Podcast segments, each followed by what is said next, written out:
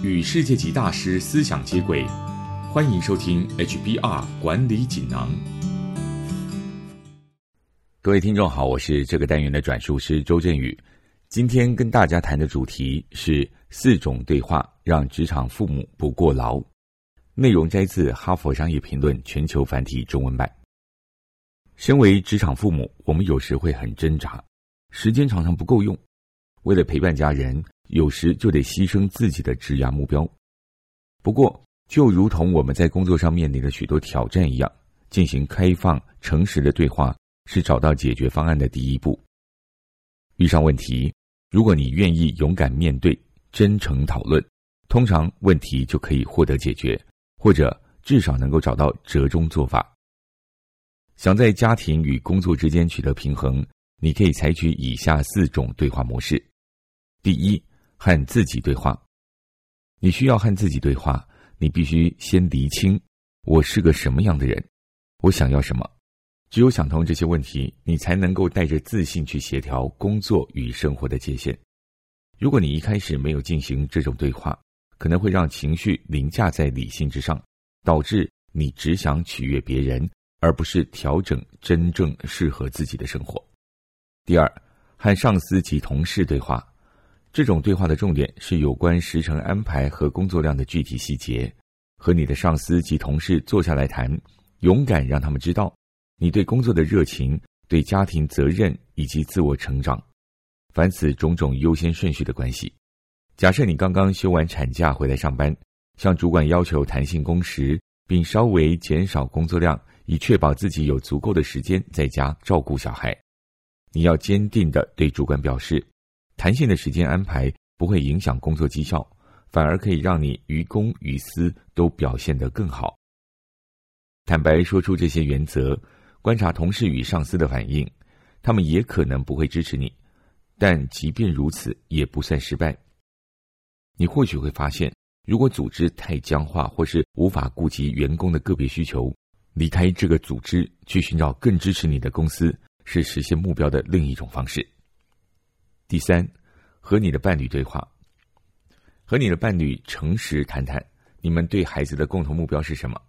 例如，你们都认为你们其中至少要有一个人参与孩子生活上的重要时刻，那么就得设法轮流履行这个责任。此外，就算你已经与上司及同事谈论你的想法。但如果你和伴侣没有共识，你们还是无法达成目标，你应该鼓励自己的伴侣，也和主管以及同事进行刚刚谈到的第二种对话，以便实现共同的目标。第四，和你的孩子对话。如果你的孩子已经长大懂事，你应该要坦率和他们谈论你的压力，以及你真正想要的生活。但要小心，不要把自己描述成受害者，以免让孩子觉得。工作这件事很讨厌。相反的，你应该要以身作则。你要承认，不论在职场还是在家里，你都心甘情愿做出任何承诺。你要帮助孩子了解，你没有陪伴在他们身边的时光是很重要的一段时间，能让家庭过得更幸福的生活，也能实现自己的理想。放心与孩子讨论你对工作的热情，以及你有哪些技能。让你在工作上表现优异，你要让孩子知道这些工作如何带给你成就感。当然，你也要解释，你无法陪伴他们，也让你感到很可惜。不要避谈负面的感受，一起感到难过，会创造出一种亲近感。孩子若是知道无法时时刻刻陪伴他们，会让你很难过，他们就会更加了解你的偶尔缺席，并不是不爱他们。不可否认。这四种对话都很有挑战性，而且不一定都会顺利，也无法保证你的职涯不会受到影响。尤其是女性，处境更艰难。但如果你不进行对话，也不勇敢的为自己争取，等于不尝试就先投降了。工作与生活的平衡是一种永无止境的追求，需要持续的观察和沟通。但只要有技巧和明确的目标，就可以做到。以上摘自《哈佛商业评论》全球繁体中文版。进行四种交谈，职场父母不过劳。职场父母该如何兼顾繁重的工作与照顾家庭？